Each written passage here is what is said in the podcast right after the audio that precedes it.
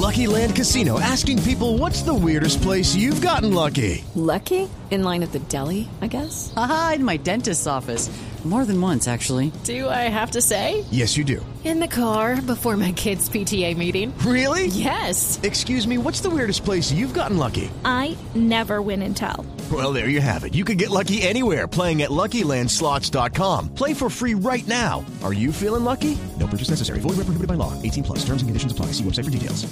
10 de la mañana, 50 minutos. Tenemos un invitado muy especial en cabina, pero también tenemos alguien que nos va a ayudar a aclarar una información sobre una falsa noticia que está circulando en redes sociales y que está circulando de, un, eh, de manos de un periodista que estuvo muchos años haciendo un programa bastante interesante para los secuestrados. Ervin Hoyos. Ervin Hoyos, que ha sido un activista pues muy importante para los secuestrados, que ha estado trabajando a través de redes sociales últimamente, muy cercano al Centro Democrático, y publicó Ana Cristina Ervin Hoyos una foto, lo mencionaron acá nuestros compañeros de mesa de trabajo más temprano, una foto en donde decía que esto era en el paro actual, en el departamento del Cauca, en la minga indígena, una foto en donde se veía a los indígenas con eh, y a una indígena particularmente con un uniforme militar, uniforme, exactamente, con un uniforme, con un camuflado, que decía es la minga indígena otra vez y los, y los indígenas infiltrados por, eh, por disidencias guerrilleras.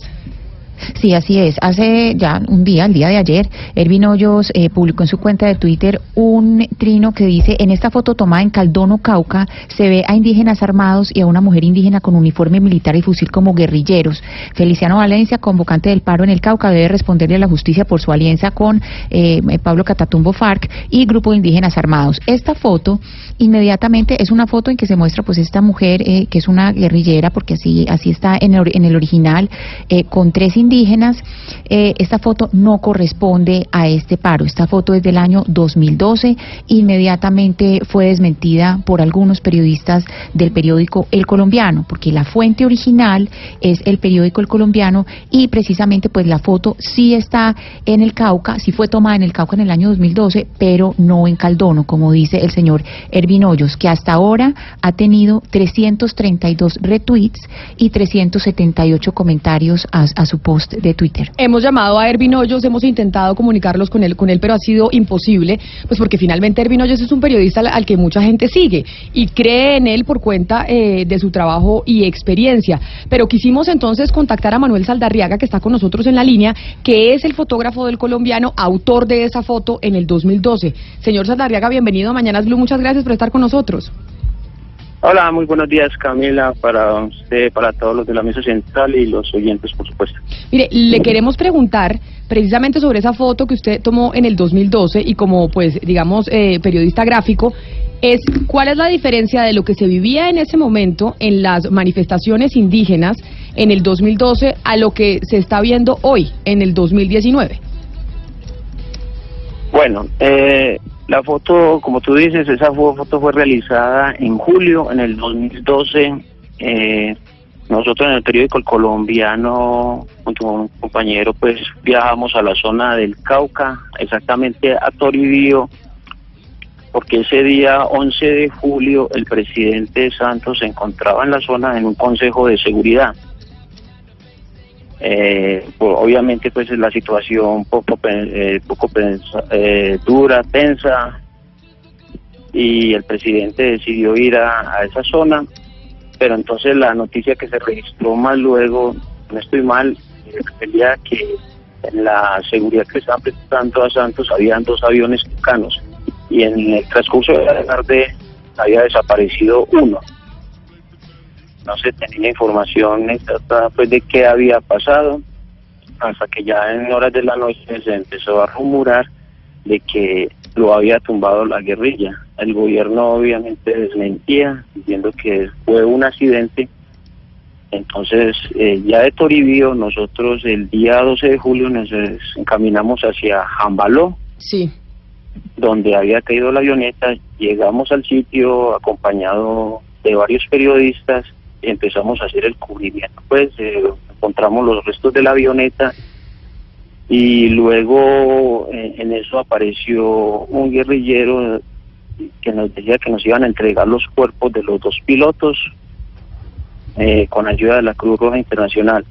Ahí nos encaminamos a, hacia donde nos- ellos Manuel. eh, entregando los cursos, ¿sí? Manuel, lo voy, a inter- lo voy a interrumpir en su relato para lo siguiente.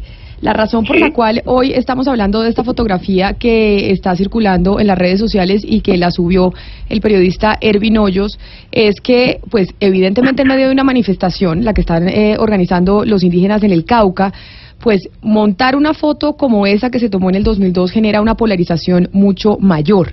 Y por eso, esa, esas infiltraciones que se vivían en su momento, en el, eh, en el 2012 de guerrilleros eh, participando en estas mingas indígenas. Hoy, eh, ¿usted ha podido ser testigo de si se viven hoy de esa misma forma o no? Bueno, yo eh, eh, hace poco, eh, no hace mucho, o mejor dicho, hace poco, no he podido, no he tenido la oportunidad de ir a, hacer cubrimiento de, estas mingas. En, para por lo menos unos cuatro o cinco años que no voy. Pero sí quiero hacer énfasis en que esa vez eh, no había ninguna protesta, los campesinos, los indígenas que se encontraban en esa zona eran gente eh, pacífica, simplemente por la situación, por lo que había pasado, por lo de la avioneta y todo eso, eran, estaban de curiosos, estaban de curiosos y, y la, igual, ¿sí? No, Manuel, le quería preguntar, eh, usted en el momento en que se da cuenta que esta foto está siendo difundida, ¿en, en qué momento se da cuenta ayer y qué es lo que hacen ustedes frente a esta alerta de utilizar un material suyo como fake news? Bueno, la verdad, yo apenas me vine a enterar esta mañana, yo me encuentro en vacaciones y esta mañana pues a través de las redes eh, y algunos medios que me han llamado para verificar si esa foto realmente era de, de- lo que está sucediendo en estos momentos allá en el Cauca y verificando y no, en realidad vuelvo y ratifico, esa foto fue tomada en el 2012 en Jambalo, Cauca.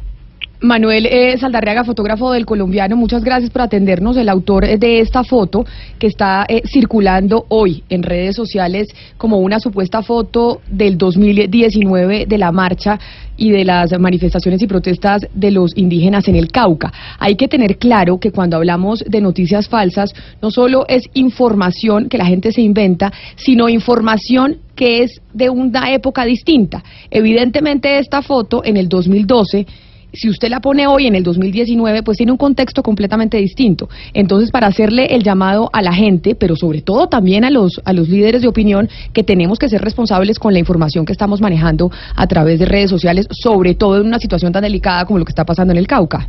Y si quería un contexto él y, y ponerlo como a que estuviera pasando este año, eh, no debió ser la forma y debió aclarar que era una foto vieja, Camila, porque no puede ser que uno Sí. use un registro fotográfico de hace tantos años para dar a entender que definitivamente es la misma problemática que se está viviendo. Yo, yo, yo estuve, Diana, ese día allí en el norte de Cauca. El presidente Santos, en efecto, llegó a un consejo de seguridad en esa población después de varios días de enfrentamientos con las FARC. Y las FARC lo que hizo fue hacer retenes, eh, entre comillas, retenes en los alrededores de, de esta localidad, ubicada en las montañas del norte del Cauca. Allí se, allí se tomaron fotografías y se hizo registro de video. Tal vez ahí fue donde Manuel tomó esta fotografía en julio del año 2012.